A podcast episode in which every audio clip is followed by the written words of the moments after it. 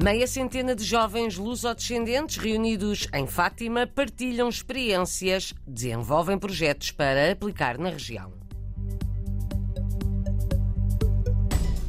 Nesta época de Natal, há muitos donativos a chegar à Misericórdia de Paris, em França, mas há muitos mais portugueses a precisar de ajuda.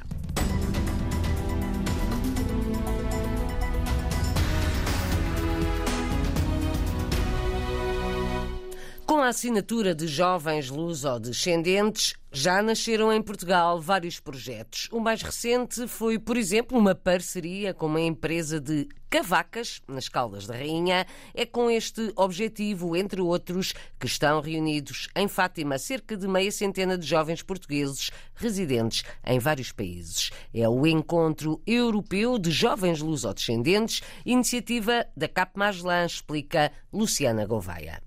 O objetivo é reunir jovens lusodescendentes ou lusófonos de vários países, europeus e não só, e de, em conjunto, aproveitar as experiências de cada um e trabalhar as temáticas da empregabilidade. Eh, este ano, as temáticas adicionais são a ecologia e as novas tecnologias. Eh, os jovens têm de desenvolver projetos que vão ser apresentados aos parceiros, à CIM, Médio Tejo, e o objetivo é que um deles seja implementado localmente. Uma constante no, nos encontros europeus que organizamos é haver, de facto, uma aplicação de, daquilo que os jovens vão adquirindo como saber nos diferentes ateliês que vão tendo ao longo da semana. Temos sempre pessoas expertas em pedidos de financiamento, por exemplo, europeus que ajudam uh, na montagem do, dos projetos. No último encontro físico, foi nas Caldas da Rainha, também houve esta componente. Na altura tivemos uma parceria com uma empresa local, a empresa das Cavacas das Caldas, que depois implementou um dos projetos. Esses projetos continuam a nascer em várias partes de Portugal com as vossas iniciativas? Sim, o objetivo é de facto haver sempre projetos e propô-los aos parceiros e à região. Geralmente temos sempre uma parceria com a CIM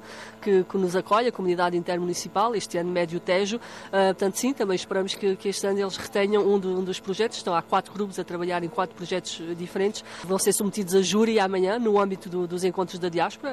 Uh, são, são estruturas dos encontros da diáspora que vão ser júri. Luciana Gouveia, da CAP Magellan, Organização de Lusodescendentes em França, entrevistada por Paula Machado. A língua portuguesa é o que une todos os participantes neste encontro em Fátima, mas às vezes falar português é complicado, confessa Beatriz Lourenço, que está a estudar Biologia Molecular e Física na Dinamarca, filha de pais portugueses, pondera regressar a Portugal, mas não será tão depressa. Por agora, volta a juntar-se ao Encontro Europeu de Jovens Lusodescendentes.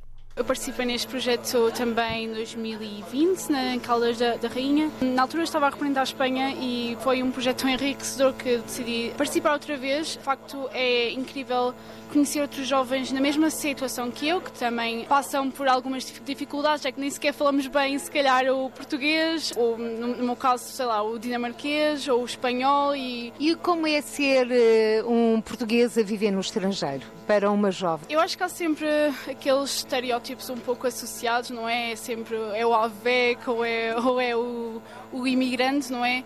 mas eh, de facto, lá está, o conhecer outros jovens na mesma situação faz sentir que não sou única, faz-me sentir mais compreendida e ser imigrante, um, jovem imigrante no estrangeiro não é um bicho de sete cabeças, é algo de facto bastante enriquecedor e talvez, quem saiba, possa voltar para Portugal mais rica no futuro, assim, o regresso está nos seus planos? Sim, se calhar depois de acabar a minha educação e ter alguma experiência no mercado de trabalho, sim, mas estamos a falar de algumas décadas, se calhar.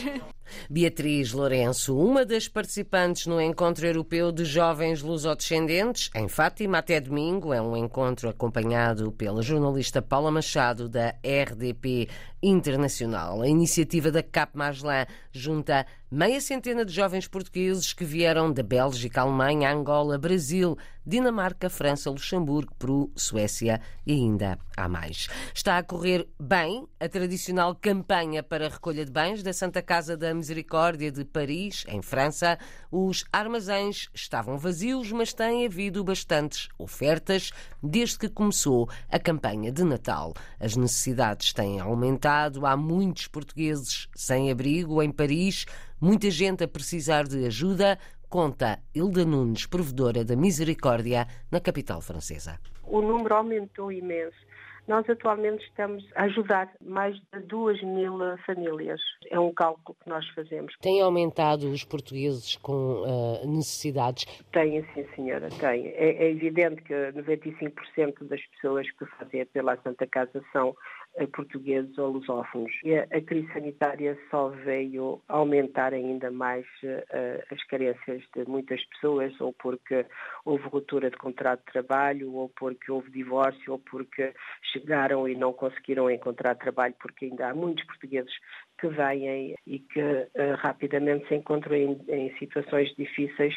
Há e muitos a dormir na rua. Casa há imenso a dormir na rua, uh, aqueles que vêm com uma viatura a dormir na, na, nos carros e muitos nem sequer pedem ajuda porque têm vergonha. Uh, nós não podemos saber exatamente quantas pessoas, quantos portugueses dormem ou não têm alojamento, mas todos aqueles que fazem apelo a nós tentamos arranjar uma possibilidade da pessoa não ficar na rua.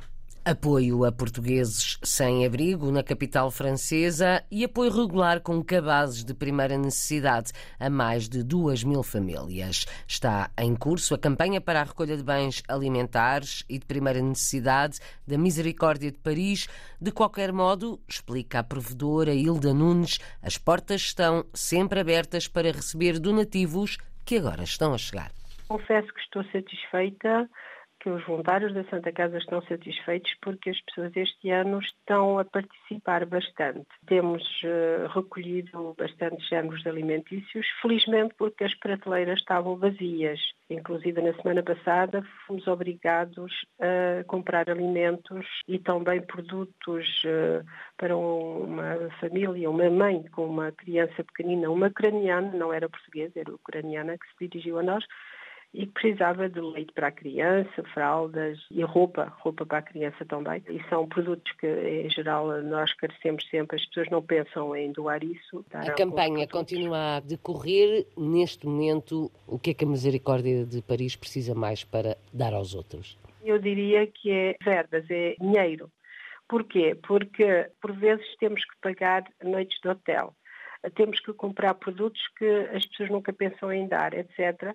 Mas não é nos armazéns que vão dar, claro. Seria ir ao site, à, as pessoas podem se inscrever, podem uh, tornar-se aderentes irmãos da, da, da, Misericórdia, basta ir ao site que é misericordiadeparis.com e está lá tudo, portanto podem pagar as cotas online e fazer donativos. Para além de dinheiro, a nível de bens de primeira necessidade, Hilda, o que é que... Continuam a ser sempre bens não perecíveis, portanto continua a ser massa, arroz, nesta época de, do Natal, bacalhau, azeite, todos aqueles alimentos que têm duração de validade longa são úteis.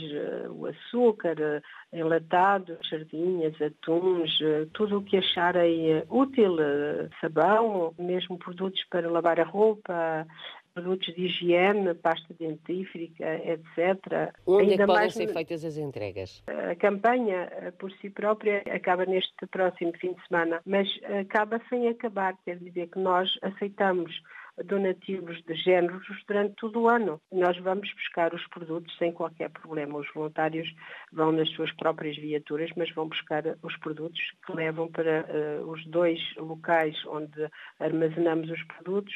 Um é em Putou e o outro é em Putucombo, duas associações que nos permitem. Mas vão buscar os produtos os onde? onde? Até onde é que podem ir buscar produtos? Em toda a região parisiense e nós uh, estamos também a ajudar pessoas uh, na província, em Lyon, em Marseille, em Bordeaux, etc. Se quiserem doar lá, também podem levar, por exemplo, aos consulados.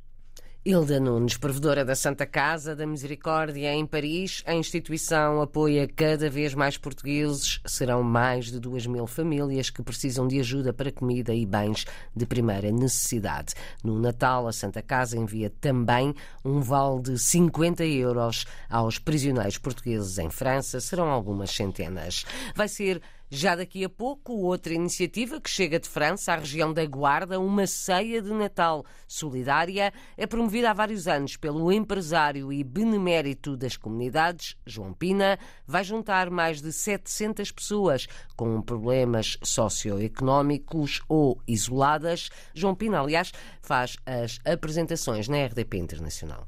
Contamos com 700 pessoas, mas um pouco de todas as regiões. Estamos a falar de Santo Tirso, estamos a falar de Mangualde, estamos a falar do distrito de Viseu, Figueira de Castelo Rodrigo, toda a região aqui da Guarda também. Podemos contar com 28 instituições, várias juntas de freguesia eh, que trazem os seus idosos. Temos à volta de 150 pessoas deficientes e isto é uma iniciativa da, da Fundação Nova Era João Pina que já há vários anos tenta mobilizar o máximo de pessoas para dar um exemplo que tudo é possível quando temos vontade. E isso é o nosso objetivo.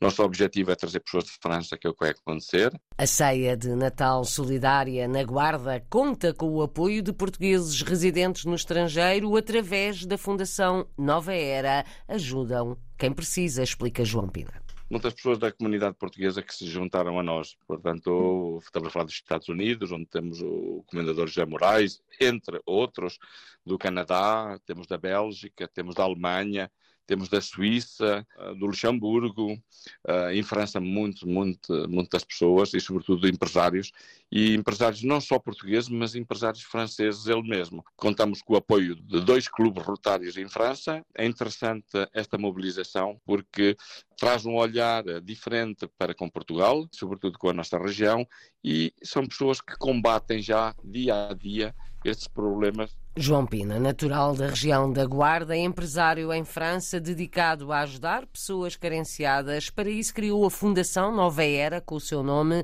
promove daqui a pouco na Guarda uma ceia de Natal solidária.